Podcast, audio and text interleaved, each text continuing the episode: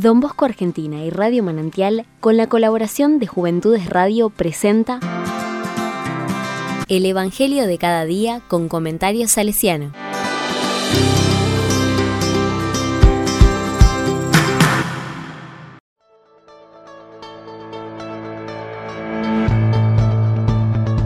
...9 de octubre de 2022... ...domingo... ...San Luis Beltrán... ...San Héctor Valdivielso... Lucas 17, del 11 al 19. Ten compasión de nosotros. La palabra dice, mientras se dirigía a Jerusalén, Jesús pasaba a través de Samaria y Galilea. Al entrar en un poblado, le salieron al encuentro diez leprosos, que se detuvieron a distancia y empezaron a gritarle, Jesús, Maestro, ten compasión de nosotros. Al verlos, Jesús les dijo, Vayan a presentarse a los sacerdotes y en el camino quedaron purificados. Uno de ellos, al comprobar que estaba sano, volvió atrás alabando a Dios en voz alta y se arrojó a los pies de Jesús con el rostro en tierra, dándole gracias. Era un samaritano. Jesús le dijo entonces, ¿Cómo? ¿No quedaron purificados los diez? Los otros nueve, ¿dónde están? ¿Ninguno volvió a dar gracias a Dios, sino este extranjero? Y agregó, Levántate y vete, tu fe te ha salvado.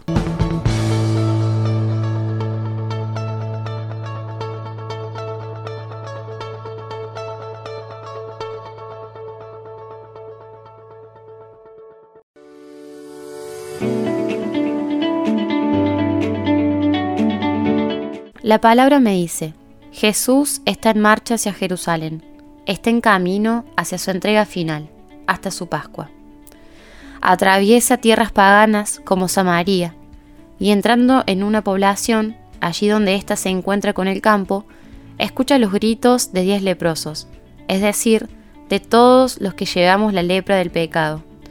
Ese grito es una súplica que pide compasión, es el clamor de todos los seres humanos que quieren vivir limpios y en paz. Jesús sigue el rito prescripto por la ley presentarse a los sacerdotes para que, con su visto bueno, puedan reintegrarse a la comunidad. Pero este maestro no es como los rabinos, él va más allá del rito. Él mismo es la fuente de la salud, de donde brota el agua que purifica. Por eso, ya en el camino, antes del rito quedan purificados. Sin embargo, luego se presenta solamente uno de ellos, un samaritano herético, en el que se ha operado no solo la sanación física, sino la fe, la alabanza y la gratitud. Postrándose en el suelo, él muestra que reconoce en Jesús al Mesías. Si antes había gritado, ahora alaba a Dios en voz alta y suscita la admiración de Jesús. Todos habían sido sanados, pero solo este samaritano cree, ora y agradece. Y Jesús reconoce en él a Teófilo, es decir, al discípulo que, sintiéndose amado, responde precisamente con la fe que salva. Se da a entender que los otros nueve fueron judíos y sin embargo ni volvieron, ni reconocieron, ni agradecieron. Lucas abre las puertas de la salvación a todos, especialmente a los gentiles, que eran rechazados y despreciados por los judíos.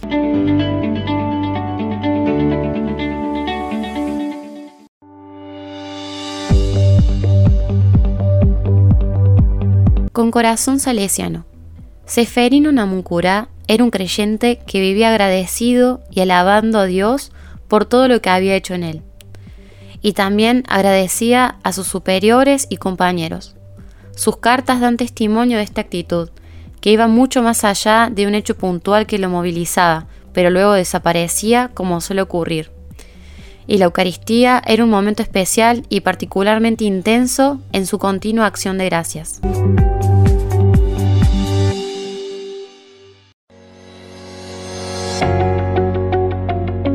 La palabra le digo, Señor Jesús, te agradecemos que nos hayas purificado de la lepra del pecado, y especialmente porque la fe nos dice que volverás a purificarnos y a ponernos el vestido nuevo de la gracia cuantas veces sean las que te invoquemos.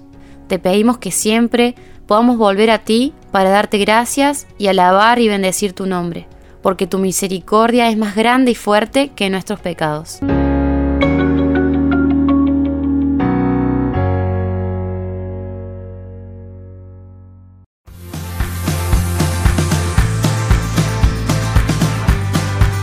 Recibí el comentario salesiano al Evangelio de cada día ingresando en www.donbosco.org.ar.